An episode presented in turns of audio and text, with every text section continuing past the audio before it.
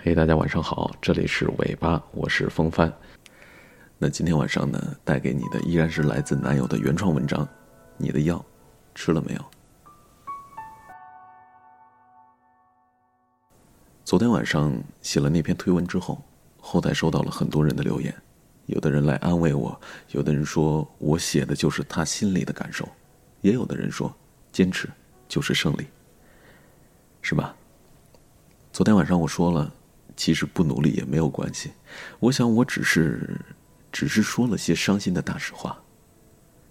那一直独居在广州的同学皮皮看了我的推文之后，给我发来了信息说：“哎，张楠，我月底就要回老家了，有时间出来吃个饭，送送我吧。”我说：“不是在广州好好的吗？为什么要走了？”他的聊天界面开始显示对方正在输入状态。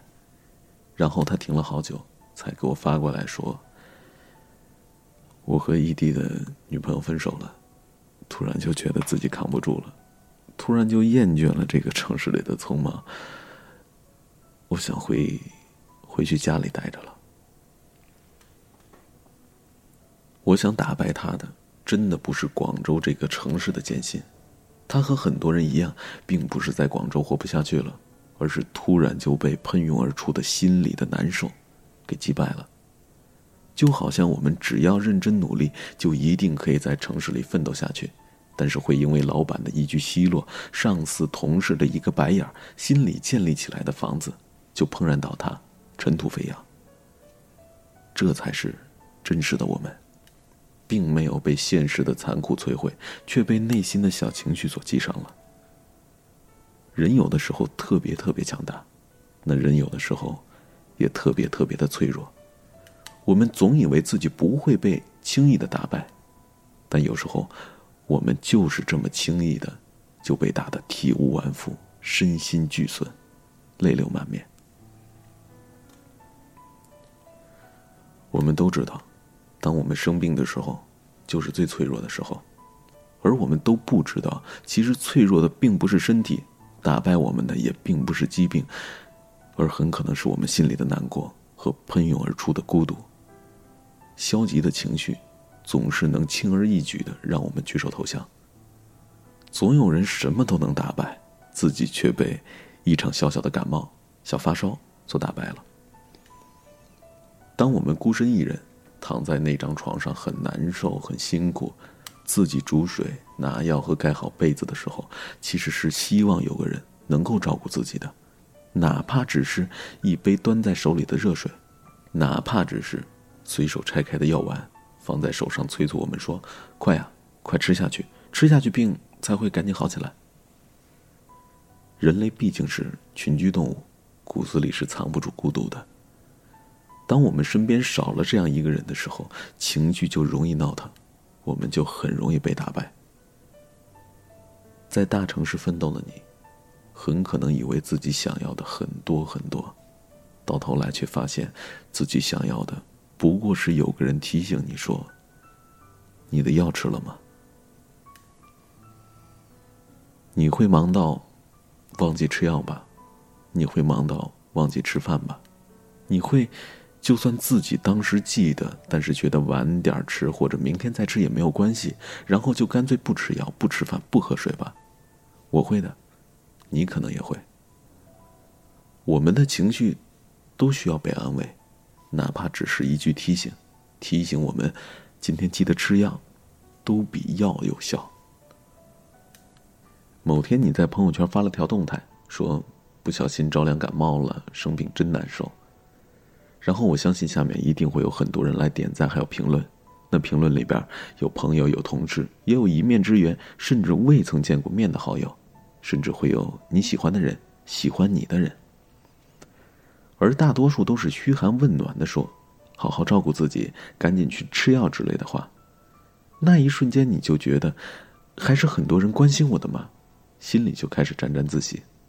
然后隔天你没有发动态了，第三天也没有发动态，也就没有什么人记得你生病了。这时候你会发现，原来你的病在朋友圈里的一天就康复了，因为没有人会真的记得。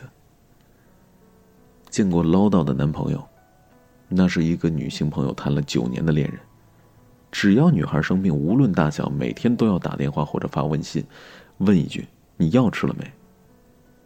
姑娘嫌弃他太啰嗦，却在嫌弃他的时候眼里藏满了幸福。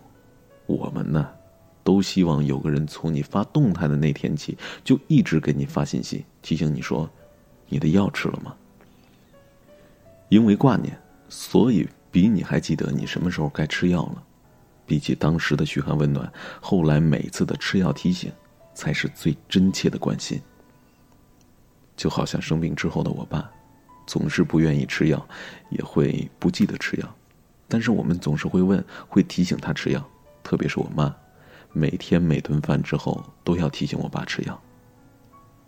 见过我妈总是说烦死了，吃药还要别人提醒。自己不乖乖吃药，却见我妈每天还是唠叨我爸吃药喝水，日复一日。总之，有人提醒要记得吃药，是一件很幸福的事情。不知道当你生病的时候，是不是也有人在提醒你呢？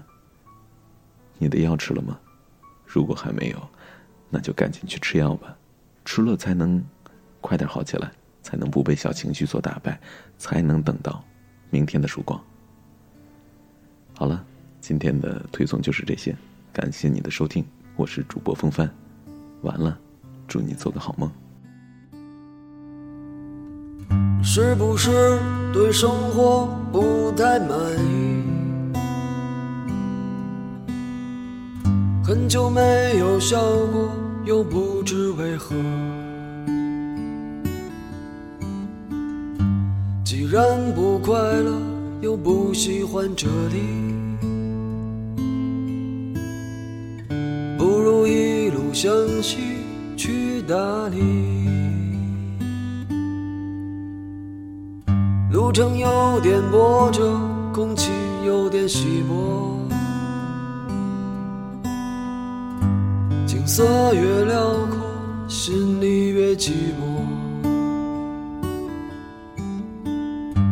不知道谁在何处等待？不知道后来的后来，谁的头顶上没有灰尘？谁的肩上没有过齿痕？也许爱情就在洱海边等着，也许故事正在发生着。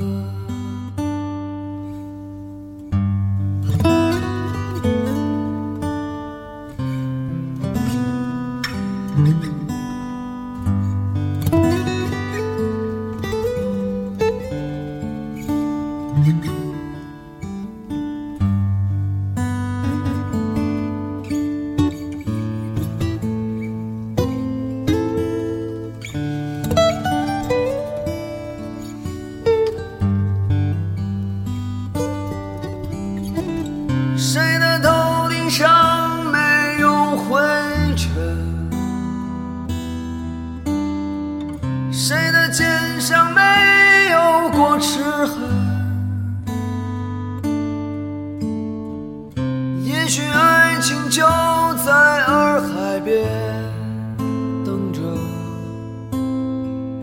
也许故事正在发生着。